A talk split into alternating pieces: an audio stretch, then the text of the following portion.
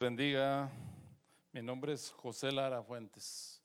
Soy de la ciudad de Saltillo, Coahuila, nativo ahí en Saltillo, Coahuila.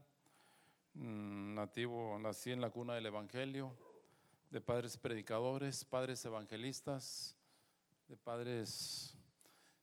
mm, Tengo familia y, y Dios se ha movido por su gracia y su misericordia en todos los ministerios profetas, apóstoles, predicadores. Mi padre fue uno de los pioneros que llevó el Evangelio a Coahuila hace muchos años. Me acuerdo cuando mi padre me llevaba a evangelizar por allá, cruzábamos por un puente que se llama el Puente Negro. Era la única pasada donde podíamos pasar por ahí. Yo no sé por dónde pasaban vehículos, pero por ahí pasaba el tren y era muy peligroso. Al mediodía, los domingos, cruzábamos a como a la una, una y media, cruzábamos por ese puente. Nací en el Evangelio. Gracias a Dios que Dios, toda mi familia sirven a Dios. Entre mis familias hay profetas, evangelistas, pastores, maestros, misioneros. Mi padre llegó al grado de apóstol. Nunca fue reconocido por nadie más que por Dios. No de esos apóstoles de hoy en día, discúlpenme si hay algo aquí, si lo ofendo, pero me gusta hablar claro. De profesión soy abogado, hablo muy claro. Si el pastor le place y si algo le parece mal y no me invita, yo estoy bien con Dios. ¿Me explico? Yo hablo muy claro. A mí me gusta hablar las cosas claras. La palabra se tiene que hablar clara. Es muy delicada la palabra. Entonces decía uno de los apóstoles que hoy se nombran, que ni saben oír la voz de Dios y ya tienen el ministerio de apóstoles, dan el nombre. Entre nosotros pastores hablamos y decimos, ya no se llaman, ya no se llaman apóstoles, se llaman querubines, ahora son querubines. Y se van autonombrando nombres que no, les corresponde, más que a Dios le corresponde eso. Entonces mi esposa, presidenta de Aglob, si alguien sabe de ese ministerio, Aglob es un ministerio internacional de alcance para alcanzar mujeres, es internacional, ahorita anda en un congreso en Puerto Vallarta, por la gracia y la misericordia de Dios, en Puerto Vallarta es ese congreso, vienen de otros países y creo que Dios la está bendiciendo ahí en Puerto Vallarta. Usted sabe lo que es la playa, pero también las está bendiciendo con la palabra. Y mi esposa es presidenta de Globe en Saltillo, Coahuila. Es un ministerio de alcance para alcanzar mujeres.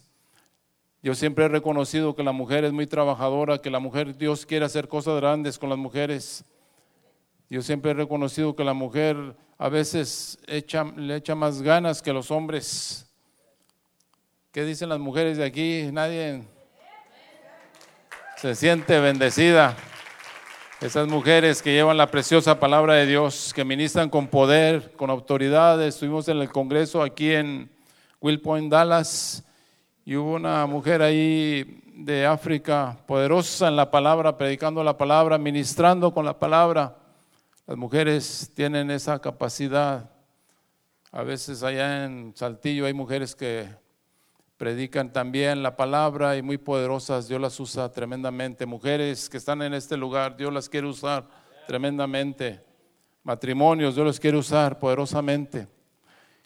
Y mis hijos que ministran, una de mis hijas profeta, la mayor, estudió conmigo el ministerio también, estudió en un instituto bíblico. Por la gracia de Dios estudiamos en un instituto bíblico. Yo de profesión soy abogado, licenciado en ciencias jurídicas, en lo secular. Estudié un año de criminología, un año de psicología, siempre me he preparado, desde los 12 años quedé huérfano de mi padre, tuve que salir a las calles a trabajar y a estudiar. Me ha gustado prepararme. Siempre he entendido que cuando Dios quiere usar nuestras vidas, no sé si tengo tiempo, pastor. Cuando Dios quiere usar nuestras vidas, tiene que prepararnos. Yo todavía me siento a escuchar de otros siervos la palabra de Dios. Me gusta ir a congresos, me gusta ir donde enseña la palabra de Dios. Creo firmemente que no lo sé todo, que no soy la máxima, decimos en México, la máxima galleta. No, hermanos, hay predicadores que Dios los usa poderosamente.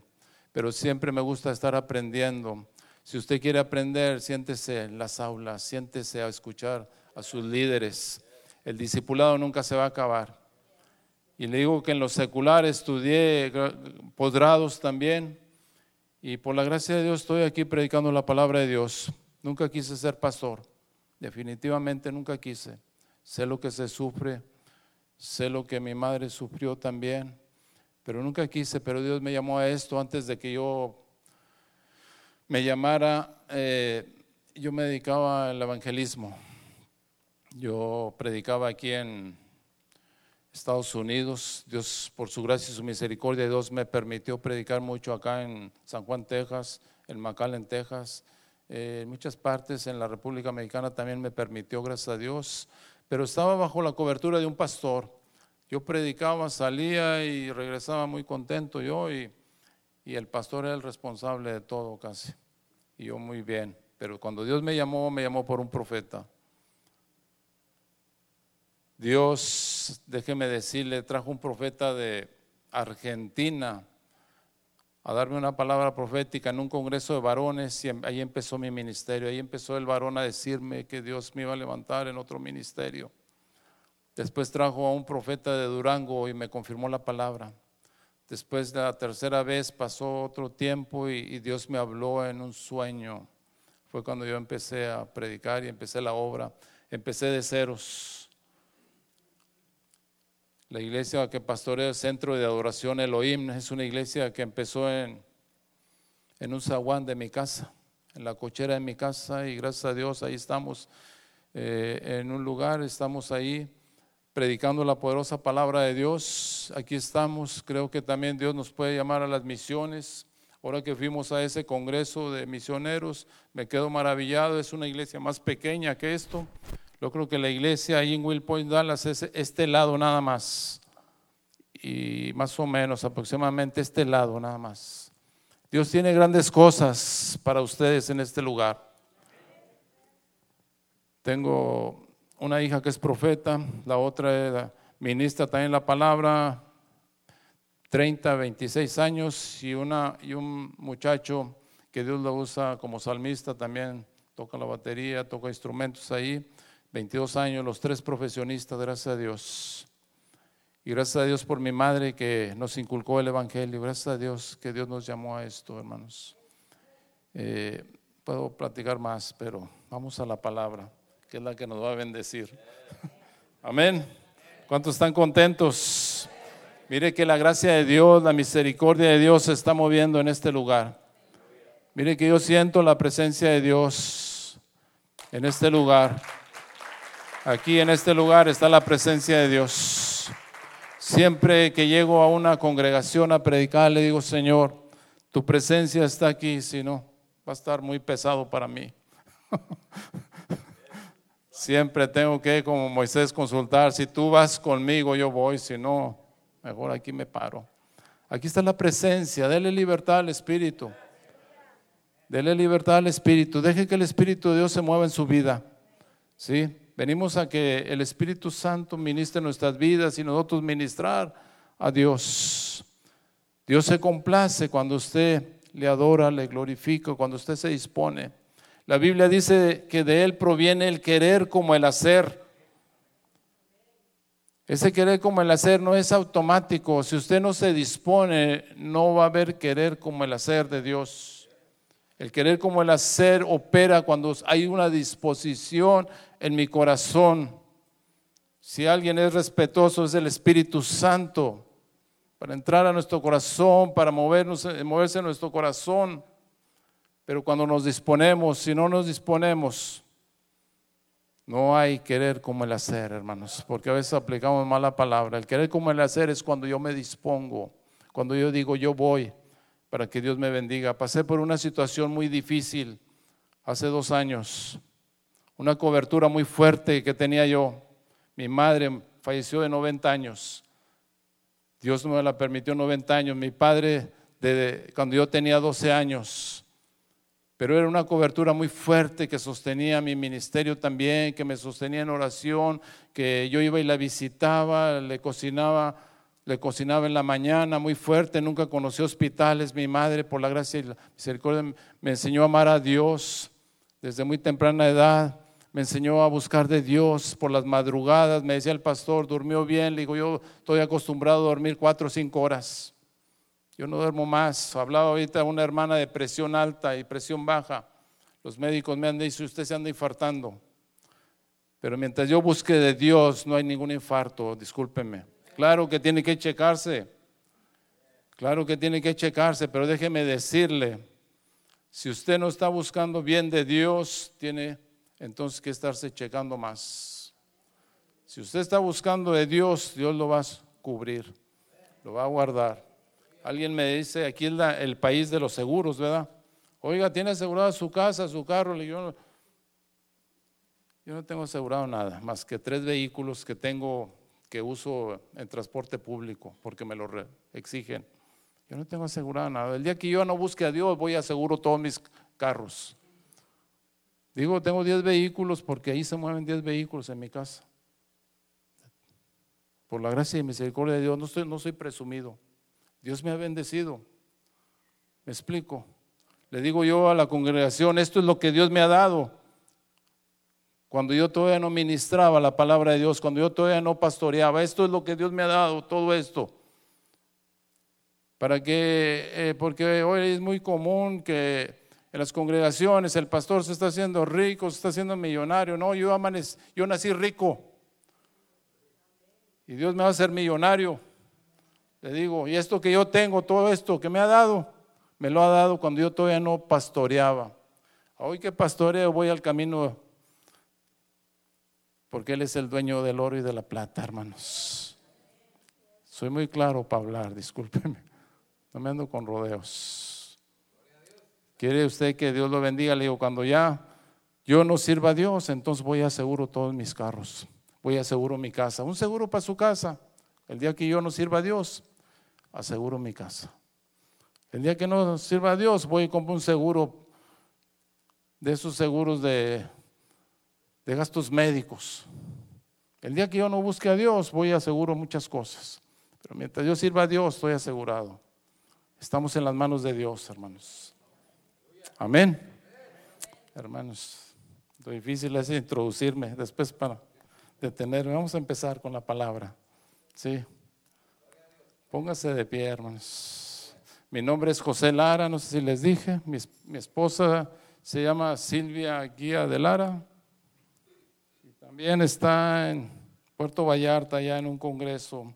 Que Dios la bendiga, que Dios bendiga a mis hijos. También ahorita están ahí en la congregación. Ellos saben ministrar, ellos saben predicar. Gracias a Dios, por la gracia de Dios, ellos saben también llevar la obra de Dios adelante. Abra su Biblia en Isaías 43, 10. Si lo tiene, puede indicarlo con un amén.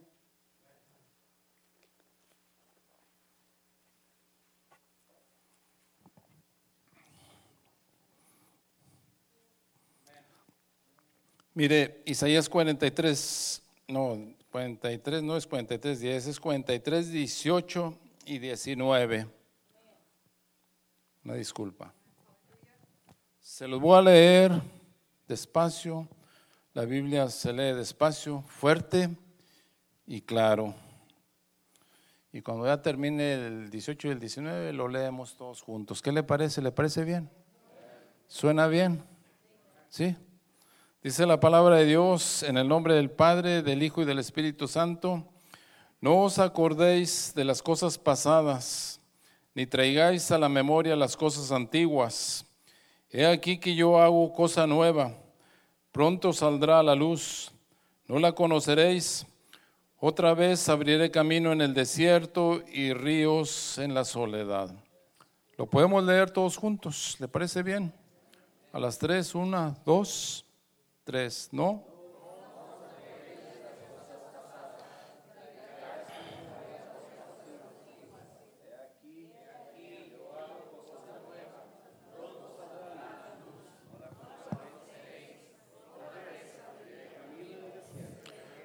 Una, una palabra que Dios me dio, una palabra poderosa que Si tú dispones tu corazón, Dios tocará tu, tu vida, tu necesidad. ¿Por qué no cierras tus ojos y dejas que esta palabra, dile al Espíritu Santo, revélame esta palabra? Trae revelación a mi entendimiento, dame sabiduría, Padre, en el nombre de Jesús. Que esta palabra, Señor, toque el corazón de tus hijos, de tus siervos. Que no sea yo, Señor, sino sea tu Espíritu Santo tocando la necesidad de tus hijos, Padre Santo. Que sea tu Espíritu Santo cambiando, transformando, Señor. Todos venimos a tu casa, Padre, día tras día, Padre, porque tenemos muchas necesidades. Pero también venimos agradecidos contigo porque tú has bendecido nuestras vidas, Padre. En esta mañana, en este mediodía, Señor, tu poderosa palabra, Señor, traiga bendición. Cuando tú anduviste sobre la faz de la tierra, Señor Jesús, Tú bendecías con tu palabra y todavía aún lo haces, Padre, por tu palabra. Son cambiadas las cosas, Padre. Por tu palabra son hechas las cosas. Por tu palabra somos transformados de gloria en gloria, Padre. Por tu palabra, Señor. Es tu palabra, Señor, la que tiene, es tu palabra verdadera. Tú mismo dijiste, yo soy el camino, la verdad y la vida, Padre. Es tu palabra, Señor, que nos lleva a esa convicción plena de que tú eres Dios. Esa convicción plena de que necesitamos de tu presencia, Padre. Esa convicción plena de que sin ti no podremos caminar, Padre Santo. Bendícenos esta mañana, Señor. Tócanos con tu palabra, Señor. Guíanos en el nombre de Jesús. Te lo pido, Padre Santo, en el nombre de Cristo Jesús. Amén. Con todo respeto, tome su lugar. Salude ahí a su hermano si quiere. Despéjese un poquito. Con todo el respeto que se merece, me voy a quitar este saco. Vamos a entrar en materia, dicen por ahí.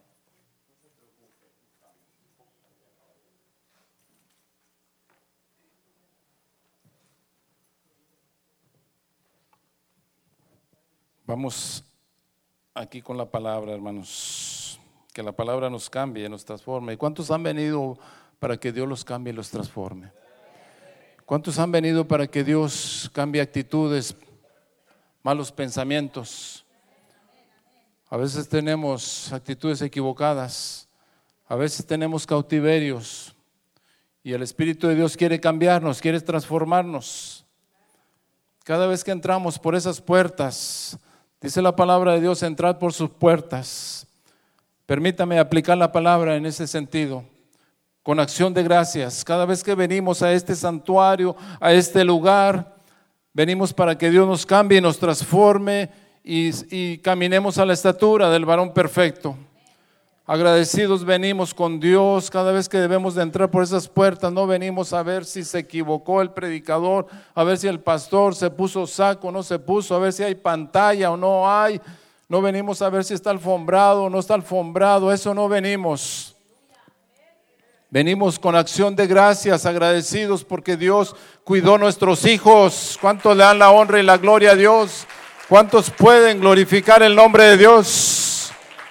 Venimos agradecidos porque Dios nos cuidó toda la semana, porque Dios bendice nuestra economía, porque Dios bendice nuestras familias, nuestros hijos, porque tenemos necesidad de Dios. Por eso venimos a este lugar, a este santuario, casa de oración. Será llamada casa de bendición, casa donde se derrame la gloria de Dios, casa donde salgamos transformados Casa donde Dios derrama bendiciones que sobreabundan a nuestra vida. Toda la semana tenemos actividades y quizás no asistimos a todas las actividades, estaba diciendo la hermana. Pero cuando venimos eh, el domingo, tenemos que entrar con acción de gracias, dándole gracias a Dios, reconociendo. Déjame decirte que para que tú seas bendecido tienes que reconocer la gracia y la misericordia de Dios. Tienes que reconocer que es Dios que te guardó, te protegió, Tienes que reconocer que Dios cuidó a tus hijos. Ahora que veníamos acá para que íbamos a Will Point Dallas, ya estábamos cerca de llegar. Veníamos manejando y, veníamos ahí poniéndonos uno, uno y otro, usábamos el vehículo, nos apoyábamos manejando. Y de repente yo entré a una gasolinera, venía yo despacio, iba entrando a una gasolinera y el pastor Román, alguien que estuvo aquí con ustedes, venía en otra camioneta. Después, posteriormente, me dijo, dijo, pastor, dijo, ¿no viste el vehículo, aquella camioneta que te iba a impactar muy fuerte? Le dije, nadie de los que íbamos en el vehículo vimos eso. Nadie. La gracia de Dios nos cuidó entrando ahí una gasolinera. Iba despacio yo, no iba ni muy fuerte.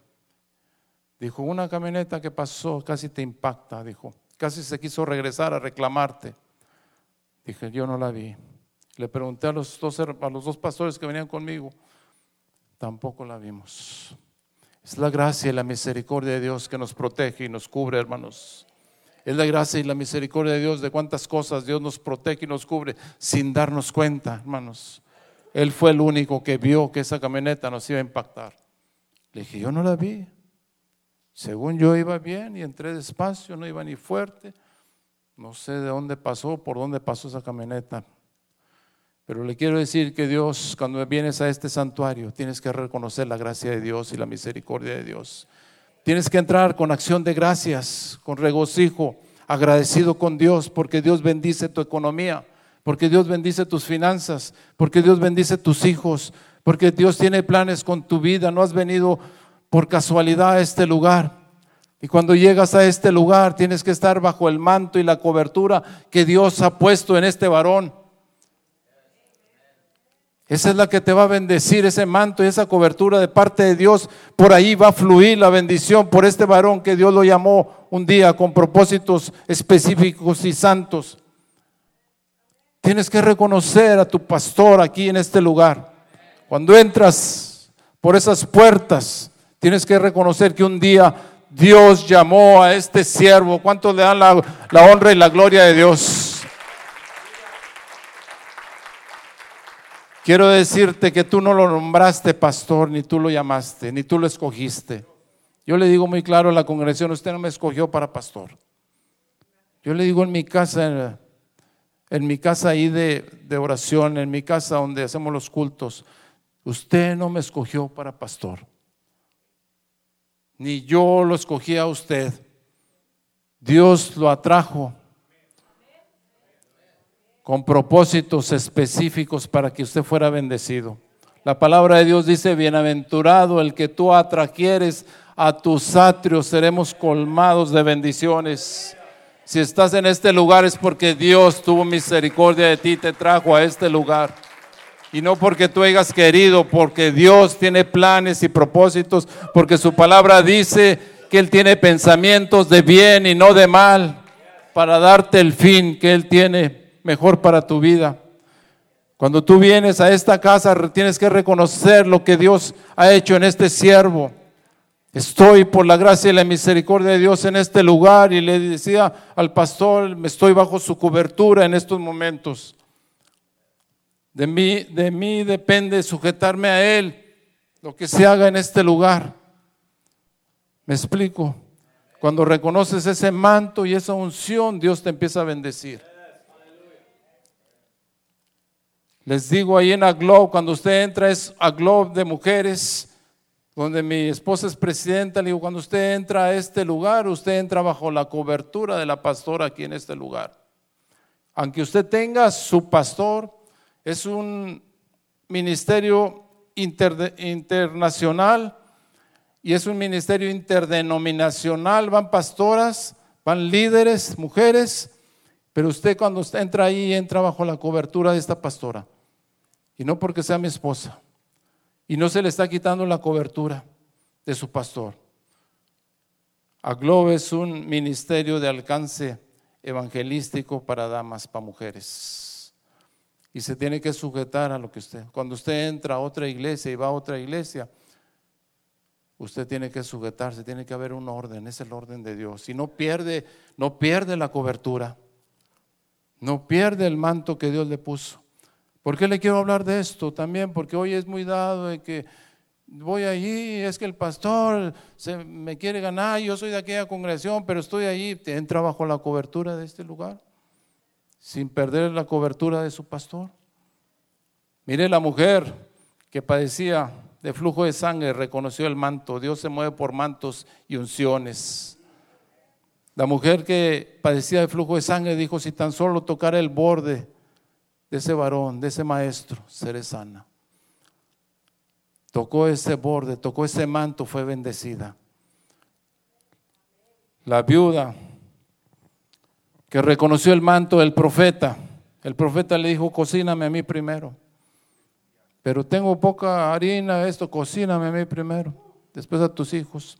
Pero después voy a morir, mis hijos, tenemos harina para dos días o X, no sé. Dijo, cocíname a mí primero. Si la viuda no hubiera reconocido el manto del profeta, no hubiera vivido, discúlpeme. Dios también es específico, hermanos. Es específico porque por el manto de ese profeta iba esa mujer ser bendecida. No era la única viuda que había, había miles de viudas. No eres el único en este lugar, hay miles que Dios está llamando y te llamó entre miles para que entres aquí con acción de gracias, para que entres con regocijo, para que entres con alegría en este lugar y reconozcas el manto que Dios ha puesto en este lugar y estés en sujeción al manto que está en este lugar, a la obediencia. Dicen allá en México, la obediencia va acompañada de la bendición. Si hay obediencia, hay bendición. La obediencia trae bendición. Repita conmigo, la obediencia trae bendición. Hemos venido a este lugar para que Dios nos cambie, nos transforme, nos regenere, nos santifique. Hemos venido a este lugar para aprender más de su palabra, para ser llenos de la presencia de Dios. Que Dios cambie actitudes, malos pensamientos, que Dios cambie esos motivos equivocados que tenemos que Dios cambie día tras día busquemos la presencia de Dios, busquemos su palabra, busquemos en oración a Dios, que Dios motive y toque nuestro corazón y de madrugada te buscaré, Señor, porque de madrugada te encontraré, dice la palabra. Que cuando usted le hacen el llamado y le están diciendo, véngase a la oración, matrimonios, véngase porque están dando la enseñanza, usted sea obediente y tenga sujeción. Ahí está la bendición. Pastor, pero ya tengo tanto con este problema, ya tengo tanto. Porque no nos sujetamos, porque no hay obediencia, no hay bendición sin obediencia. Si no hay obediencia, no hay bendición. Y usted puede durar 20 años de cristiano, 30. Yo les digo ahí en la congregación, yo no quiero cristianos. Pastor, yo ya no quiero cristianos, ni cristinos, como decimos en México. Queremos gente discipulada, gente enseñada, gente preparada, gente que esté dispuesta a cambiar ambientes, gente que esté dispuesta, que esté dispuesta a sentarse. Yo todavía me siento en las aulas a aprender. Si me invitan a un congreso, si me invitan a un fórum, si me invitan, hace poco tuvimos un fórum de a favor de la vida y, no de la muerte. Y estuvimos ahí en el Congreso con los diputados y estuvimos ahí y ahí nos sentamos a aprender día tras día a favor de la vida, en contra del aborto. Toda la vida nos la pasaremos eh, aprendiendo, hermanos. Y no porque soy pastor, yo ya soy la máxima autoridad. No, hermanos. Yo necesito de Dios. Yo necesito de Dios, de la presencia de Dios día tras día. No porque ya soy el ministro, soy el pastor, tengo una iglesia grandísima. Las iglesias están llenas de cristianos, hermanos. En Saltillo las iglesias están llenas de cristianos y de cristinos. Y hay iglesias muy grandes, y hay iglesias más pequeñas. Dios necesita discípulos preparados, enseñados para hacer guerra espiritual. Ahora que pasaba yo en esa situación difícil, que falleció mi madre, como que un manto me fue quitado mas siempre estuvo el manto de Dios en mi vida. Me pegó tan fuerte eso, hermanos, que empecé a buscar de Dios de madrugada, lo buscaba. Y parecía que no había cambios en mi vida. En un mes bajé 12 kilos. En un mes Me eh, eh, en, ese tiempo que estuve, se me había ido el hambre, hermanos. Me despertaba en la madrugada y se me iba el sueño y todo. Me acordaba cualquier cosa de mi madre y le digo, Señor, esto no puede ser posible. Todos los días ministro, todos los días, Señor, predico tu palabra, todos los días te busco, Señor. Y Dios me pasó por un buen tiempo en ese proceso para que el día de mañana yo supiera y sintiera lo que siente una persona cuando les falta un familiar. Y déjeme decirle que el año pasado yo daba testimonio aquí en Will Points, Dallas, daba testimonio que ahí Dios trajo bendición y sanidad a mi corazón. Cambió mi vida, porque a veces decimos, ¿para qué tantas predicaciones? ¿Para qué tantos congresos? ¿Para qué tantas convenciones? Pero si Dios va a tocar un corazón ahí, Dios puede hacer 20 congresos, 50 congresos, con tal de que un alma se salve, con tal de que un alma sea sanada. Tú has venido con ese propósito y Dios no me ha traído aquí por casualidad. Dios quiere tocar tu corazón. Dios quiere tocar jóvenes, Dios quiere tocar matrimonios. Yo no sé por cuál necesidad estás pasando y cuánto tiempo hayas pasado, pero hoy puede ser el día de victoria sobre tu vida. Yo le quiero decir que el año pasado que yo vine a ese congreso, ya teníamos tres, cuatro congresos viniendo. Y aparte ese día que vine, déjeme decirle, el Espíritu Santo empezó a obrar en mi vida. Doy testimonio de que Dios trajo alegría a mi corazón. Como dice su palabra, tus labios se llenarán nuevamente de risa, hermanos. Déjeme decirle que entre líderes, entre pastores, me decían, decía, fuiste y ministraste a alguna persona endemoniada, por eso está así, estaba muy delgado. Me veía en mi semblante caído, delgado, delgado. ¿Qué está pasando, pastor? Nunca me quise confesar con ellos. No son los sacerdotes para andarme confesando. Dios lo sabía. Así, así de fácil. Me explico. Un pastor dijo, es que le gusta hacer mucho ejercicio, que he crecido haciendo ejercicio. Decía el pastor que daba clases de defensa personal, pero me atribuían ahí, ministraste sin estar preparado. Le dije, gracias a Dios que Dios sabe por qué estoy así. Me decían, mire hermanos, le digo por esto, porque crecí en medio de liberaciones a la edad de ocho años, a la edad de siete años. Mi hermana a la edad de siete años, mi papá era de los que decían, vénganse, vamos a orar. Y mi papá era de los que empezaba a ministrar en liberación, hermanos, una doctrina pentecostal. En liberación, nada que llévense a los niños para allá, que los niños no se les vayan a transmitir los espíritus, nada de eso, hermanos, crecimos en eso. Y mi hermana agarró un lugarcito así como esto. Dijo, aquí me voy a dormir porque mi, mi papá empieza que vamos a orar y oramos más de dos, tres horas. Dijo, aquí me duermo, aquí me hago que estoy orando, mi hermana. ¿Me explico? Oiga, ese día Dios la tocó con su Santo Espíritu y empezó a hablar en lenguas a, las, a la edad de siete años, de ocho años. Y Dios le dio ese día ese don de sanidad de los enfermos. Esa hermana, ¿sabe que Los predicadores, los evangelistas, présteme a su hija, donde ponía las manos la niña, sanaban los enfermos. ¿Qué le parece? Porque a Dios así le placía. No que así tenga que operar la sanidad, no, hermanos, pero a Dios así le placía. Me explico, Dios puede usar cualquier forma para bendecirte. Dios cuando quiere bendecirte, ¿sabes qué? Si tú te dispones, Dios va a empezar a hacer lo que Él quiere contigo. Si tú traes una necesidad en este lugar, Dios hoy puede traer bendición a tu necesidad porque Dios es específico. Cuando Dios me llamó a pastorear, trajo específicamente a un argentino desde Argentina para bendecir mi vida. Después, posteriormente, trajo a un profeta de Durango para bendecir mi vida. Después, posteriormente, Dios se reveló a mí en sueños para que yo empezara el ministerio. no que no predicara, ya predicaba yo, yo tengo el ministerio de evangelismo. Yo le puedo predicar aquí en congregaciones grandes, congregaciones chicas. Puedo predicarle ahí al de los tacos.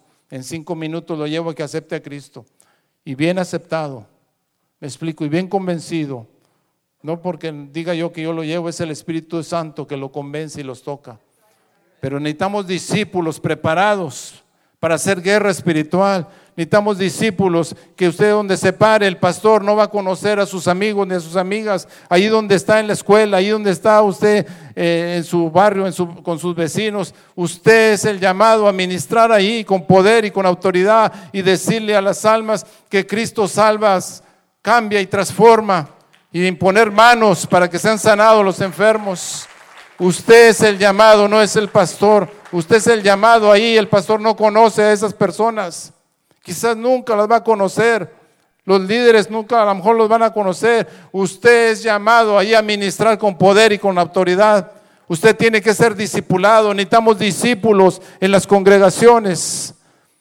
Pero ¿sabe por qué no hay discípulos en las congregaciones? Por la palabra esta que estoy diciendo. Dice la palabra, no os acordéis de las cosas pasadas, ni traigáis a la memoria las cosas antiguas algo que dañó tu vida y hoy todavía estás batallando para servir a Dios, algo que dañó tu vida en tiempo atrás y todavía no te deja eso. A veces hay cosas que dicen, si, si yo no hubiera dicho esto, si yo le hubiera sido, eh, hecho así, si yo eh, hubiera aceptado esa invitación, eso ya no lo puedes cambiar, hermano. Eso ya pasó. A mí me hicieron muchas oportunidades aquí en Estados Unidos cuando venía yo a predicar. Hubo un pastor que me dijo, usted es el, el, el siervo que Dios está llamando a este lugar a pastorear. Una iglesia bonita, así como la de ustedes, con sillones de este tipo, alfombrada, donde, se donde ya usted nomás llega y ahí tienen ya Biblia atrás, ahí atrásito, con Biblias. Le dije, Dios no me ha llamado todavía, no me ha hablado discúlpeme. Yo vine a predicar a su iglesia porque me invitó, pero Dios no me ha llamado. ¿Quién no? Dicen, decimos allá en México, ¿quién no quiere las áreas verdes de Estados Unidos?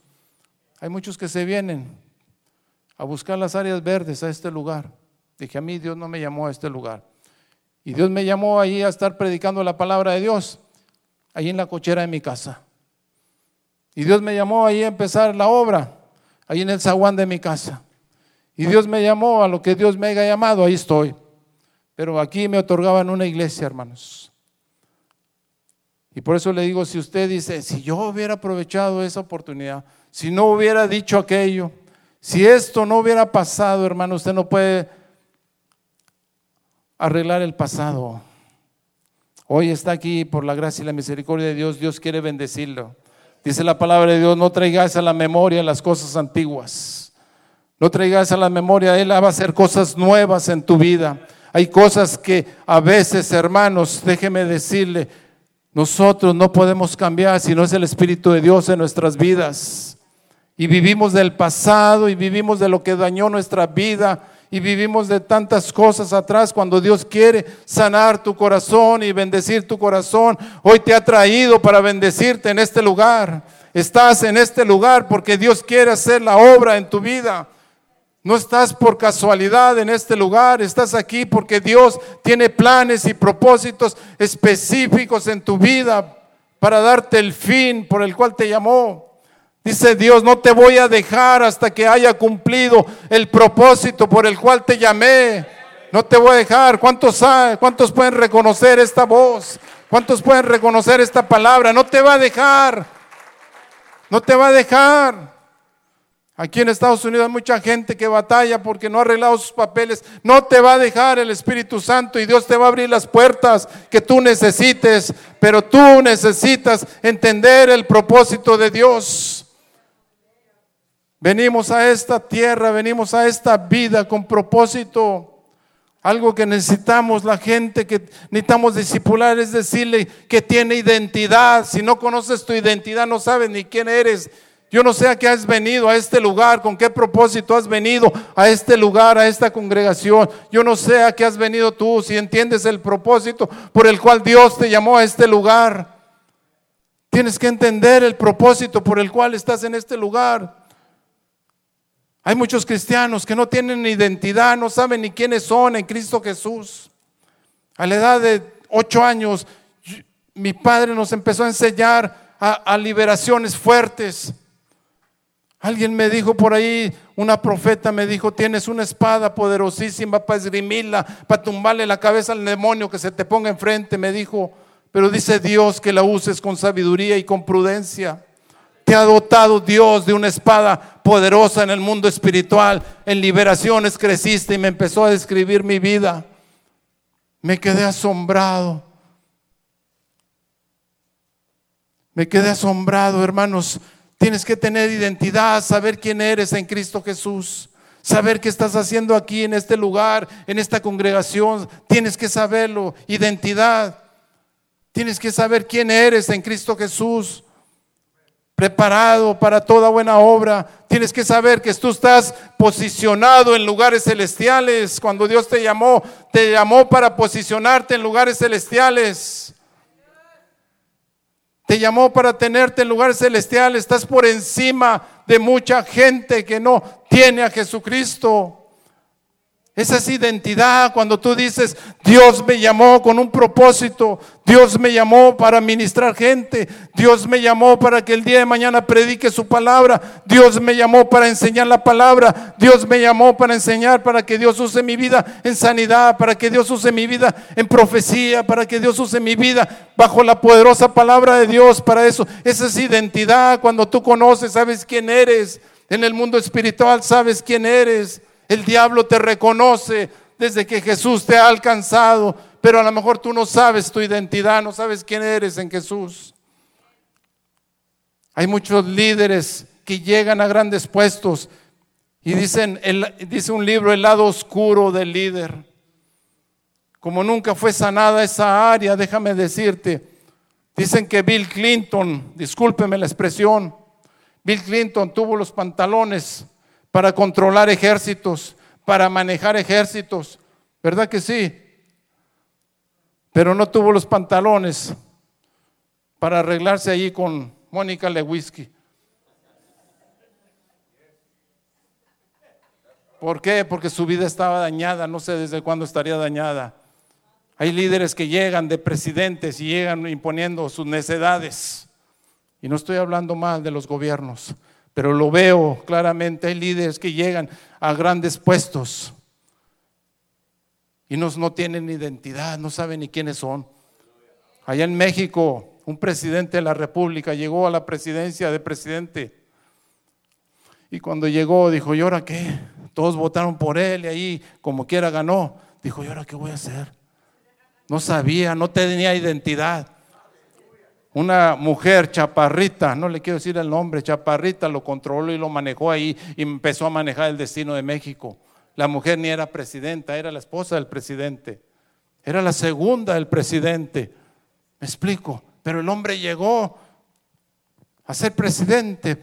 El lado oscuro del presidente no sabía cuando llegó, dijo, ¿y ahora qué voy a hacer? ¿Mm? No tenía identidad. Así es cuando nosotros no tenemos identidad y Dios nos lleva a cosas grandes, no sabemos qué hacer, hermano. Estamos en la iglesia, se presenta una persona, un vecino tuyo y te dice, estoy enfermo, tengo este problema, tengo esta necesidad. Y si tú no le ministras, no tienes identidad.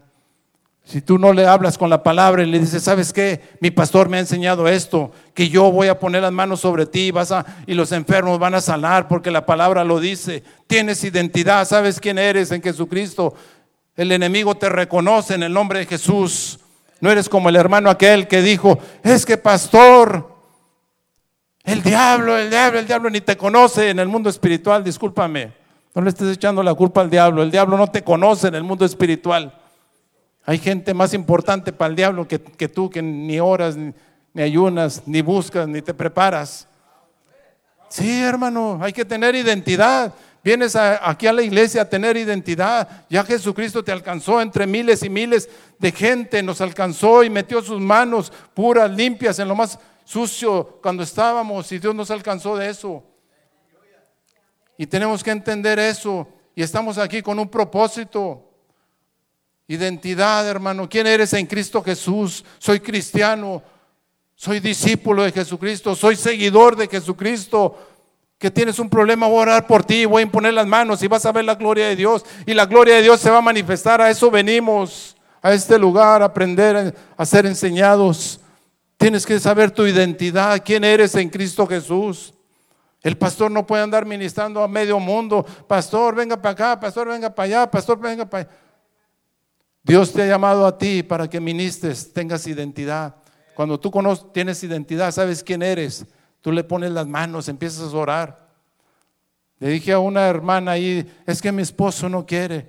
Dije, muy sencillo, hermana. Es lo más fácil para Jesucristo, para Dios, para el Espíritu Santo. Todos los días que su esposo se va, únjase con aceite. Para eso es este aceite. Únjase con aceite. Y vaya y unja la ropa y diga en el nombre de Jesús, yo declaro que este hombre empieza a predicar tu palabra. Cada vez que le das la comida, dale la honra y la gloria a Dios. Adórale a Dios. Para eso es esto. Para que Dios use con poder, con autoridad tu vida. Cada vez que se va y pon las manos ahí donde se acuesta y dice, este hombre es cambiado y transformado por la gloria de Dios. Cuando se sientan que no quiera, tú haces oración por los alimentos, ese hombre tiene que ser cambiado y transformado. Es muy sencillo eso. Pero como no tenemos identidad, no lo sabemos hacer, hermanos. Se necesita gente preparada con identidad, que sepan quién eres en Cristo Jesús. Pero ¿sabes por qué no tienen identidad? Porque están viviendo del pasado todavía. Algo dañó sus vidas y cuando vienen a esta casa no se disponen. Tú tienes que disponerte. Cuando se hace el llamado aquí, entre miles y miles de personas, Dios quiere bendecir, bendecirte. Si no te dispones, no va a haber bendición. En la obediencia está la bendición. Cuando se hace el llamado, aquí corre para que Dios te bendiga, para que Dios use tu vida, para que Dios te transforme. Identidad, estás aquí. Diga, debo de saber, repita conmigo, debo de tener identidad, saber quién soy en el mundo espiritual. Amén. También debo de tener propósito. Segundo, tienes que tener propósito. Vienes con un propósito específico de Dios. No vienes por casualidad. No te escogió Dios por casualidad. En estos días me hallé un celular muy bueno en una tienda antes de venirme para acá, para Dallas. Andábamos comprando un poco de mandado ahí para mis hijos y me dio un celular ahí. Pregunté y no apareció nadie. Aparte venía la foto de la persona, dije, no se lo voy a dar a cualquiera. Tiene que ser la persona que se parezca a esta foto. Era lo único que se abría, no se abría más el celular. Nomás lo prendía y se veía, no, pues nadie. En la noche tuve un culto con los varones me tuve que ir y ya después que salí de ahí empezó timbre y timbre, ya me andaba timbrando. Y luego ya le contesté a una señora, le dije, yo tengo su celular, me lo encontré en esa tienda. Dijo, dije, deme su dirección, yo mañana a las nueve, nueve y media ahí estoy entregándole su celular. Dije, a mí no me sirve este celular, porque Dios tiene mayores cosas que darme. Dios me ha bendecido grandemente. Fui y lo entregué. El propósito de Dios era que ministrara a esa persona que le entregaba el celular. El propósito de Dios era que llegaron sus papás también con necesidad. Ahí los ministré, ahí les, les di la poderosa palabra de Dios, los llevé a que aceptaran a Cristo. Le pedí a la señora que me diera su teléfono, su WhatsApp para estarle mandando mensajes. Cada vez que le mando un mensaje, oro y le digo, Señor, que este mensaje que yo le mando o esta gráfica o esto que le mando, esta foto que se publican hoy, que le envío, le digo, ¿sabes qué? Señor, toca el corazón de estas, de estas personas. Salgo de entregar el celular y me encuentro una persona que ya dos, tres días me estaba pidiendo oración. Una hermana que estuvo conmigo en la congregación y no podía dormir. Y ya me había hablado por WhatsApp y por Face y por todas las redes y se había puesto ahí platicando con mi esposa, ¿sí? Y, este, y ahí me la encuentro y dice, pastor, ya perdí, ya perdí siete trabajos, no puedo dormir. La hermana fue una de las mujeres joven, una señora joven, tiene un niño, un muchacho de 15, 18 años. Ya perdí siete trabajos por causa del insomnio. Le dije, te dije que un día que en estos días iba a venir a orar. Le dije, hoy es el día que Dios escogió para bendecirte. Le dije, no ando aquí. Pues aquí vivo con mi suegra, tres casas. El propósito de ese celular que me encontré. Dios quiere bendecir varias almas, hermano. Dios quiere usar tu vida. Ahí la ministré, le dije, esta batalla, le dije, no me voy a retirar de esta batalla y te voy a estar apoyando.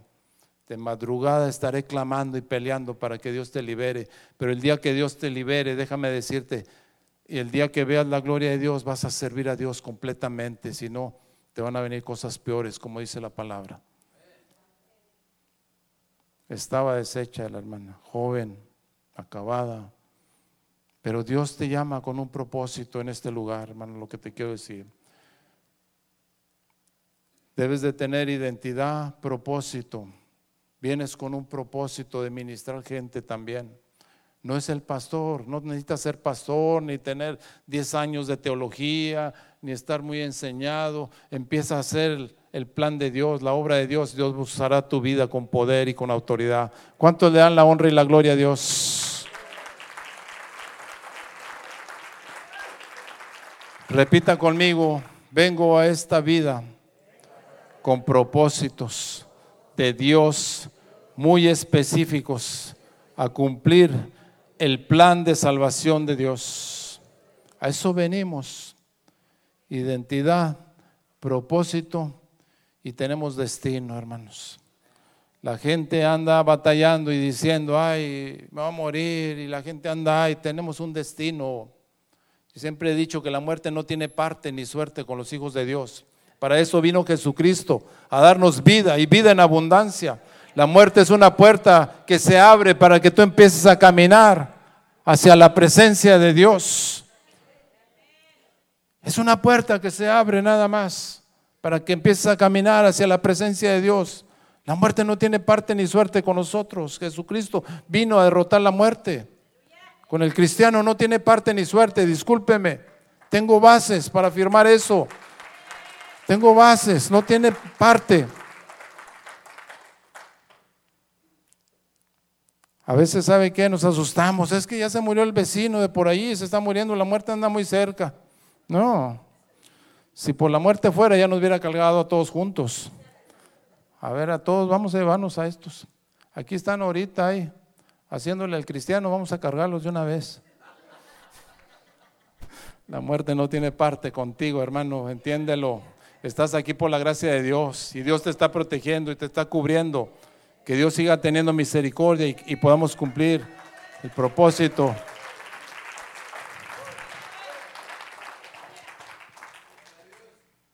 Diga, yo tengo destino de parte de Dios. Tengo identidad, propósito y destino. Un día partiremos a la presencia de Dios. Un día estaremos en la presencia de Dios, es nuestro destino. Nuestro destino no es en esta tierra, hermanos. Nuestro destino es en la presencia de Dios. Y la muerte no tiene parte con nosotros. Por eso Dios te dice, no os acordéis de las cosas pasadas, ni traigáis a la memoria las cosas antiguas.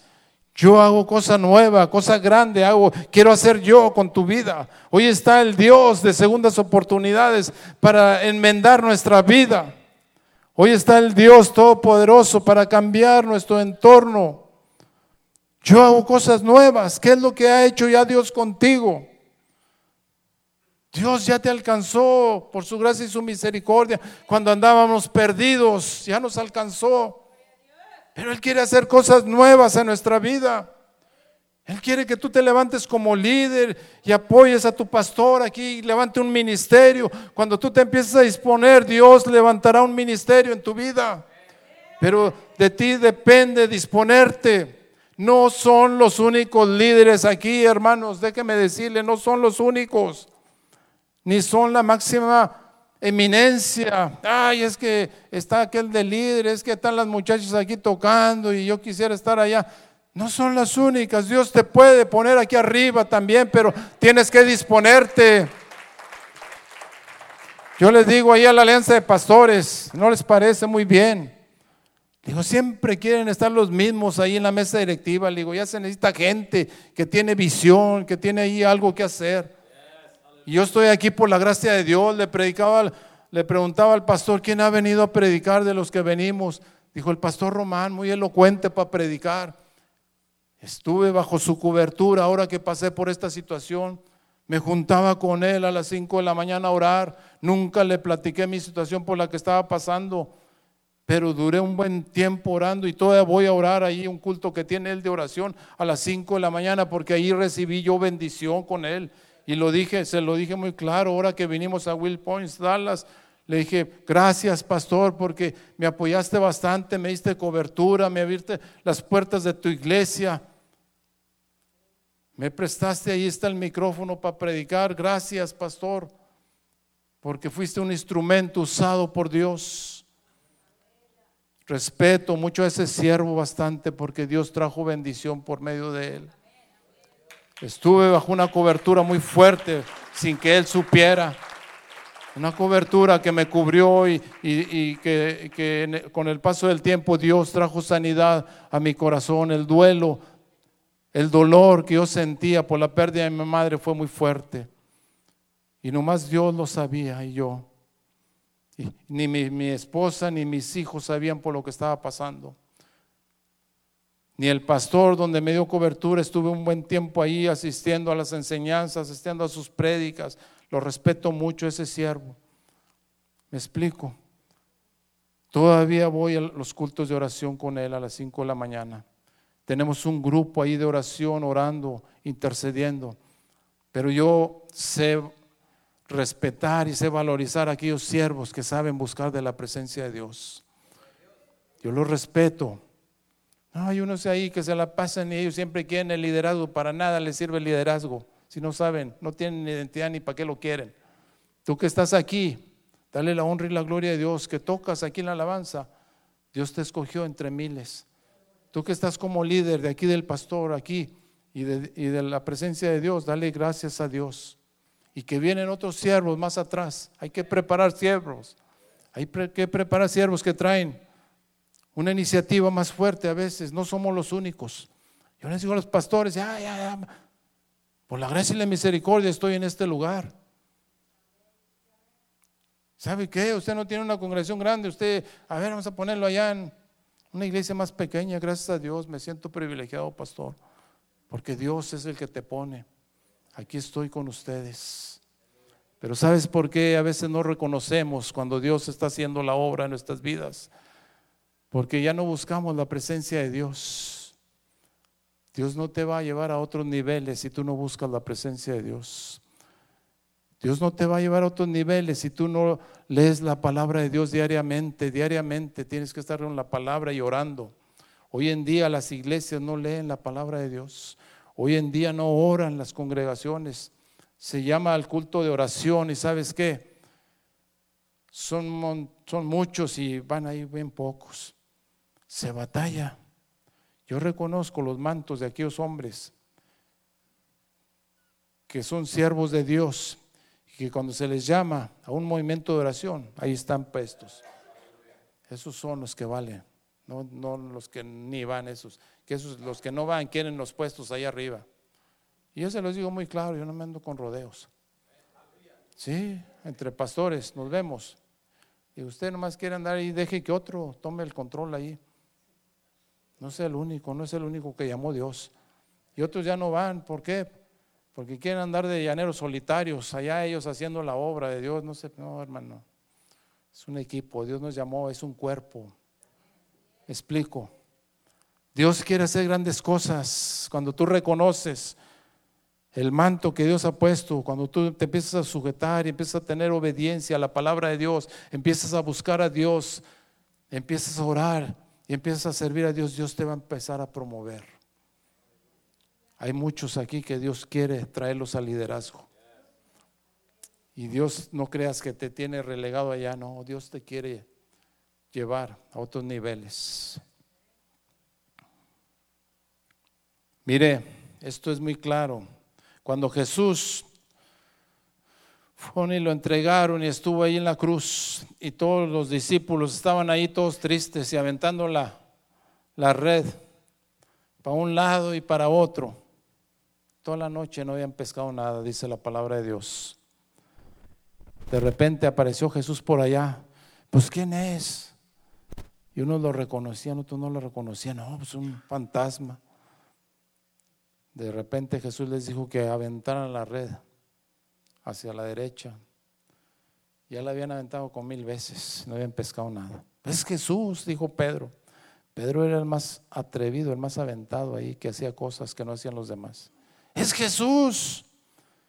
Ya se calmaron. Pasaron de cero a la abundancia. ¿Cuántos le dan la honra y la gloria a Dios? De cero a la abundancia. Dice la palabra de Dios que la red se llenó. Hoy en esta mañana, en este día, Puedes pasar de cero a la abundancia si estás batallando ahí. Puedes pasar de ahí a un liderazgo. Y Dios traerá revelación a, a su pastor, a su siervo, para que te promueva y el día de mañana véngase, hermano, usted mero. Pasarás de cero a la abundancia. Líder que estás batallando con alguna situación, pasarás de cero a la abundancia. Yo pasé de cero a la abundancia cuando traía ese problema el año pasado. No desistí, no dije, no, ya no voy, Dios no está conmigo, Dios no me contesta. Yo seguí buscando, buscando. Y el año pasado que vine aquí a Dallas, en Will Point, Dallas, yo recibí esa bendición y sanó Dios mi corazón. puedes pasar de cero a la abundancia si te dispones. De cero a la abundancia. Y Dios quiere hacer cosas nuevas, dice la palabra de Dios.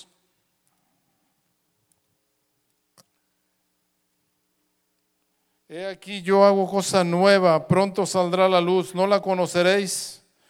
Otra vez abriré camino en el desierto y ríos en la soledad. Dios quiere prepararte, lo está preparando el camino, pero tú no quieres entrar. Entra al gozo del Señor, entra en el camino del Señor. Otra vez el Señor hará cosa nueva. Dios no te ha desechado, siervo, sierva. Esa necesidad que tienes, Dios la quiere contestar. Ese problema por el cual estás pasando, hoy es el día que Dios te quiere bendecir. Hoy Dios quiere traer bendición a tu vida. Hoy anuncia el Espíritu de Dios un nuevo día. La palabra de Dios en Joel dice que en los postreros días derramará su Espíritu sobre toda carne.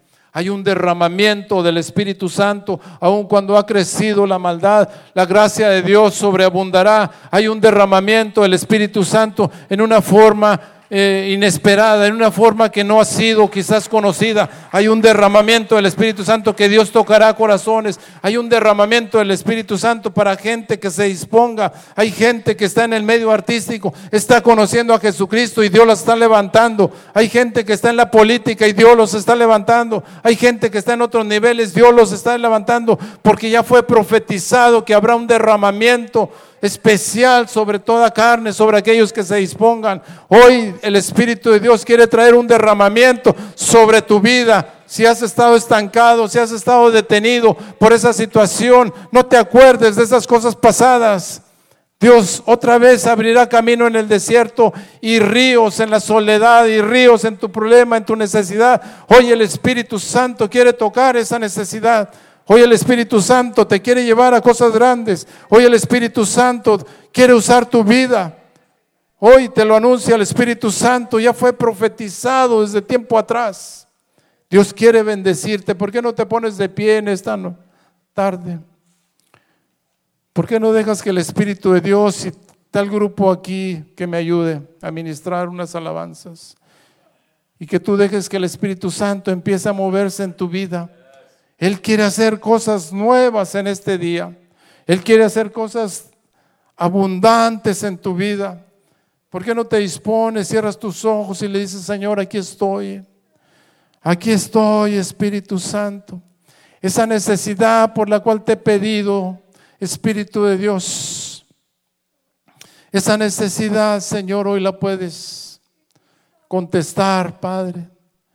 ¿Por qué no cierras tus ojos y dejes que el Espíritu de Dios te ministre por medio de algunas alabanzas ahí? Dejas que el Espíritu Santo te toque. Dale una oportunidad al Espíritu de Dios. ¿En qué estás batallando?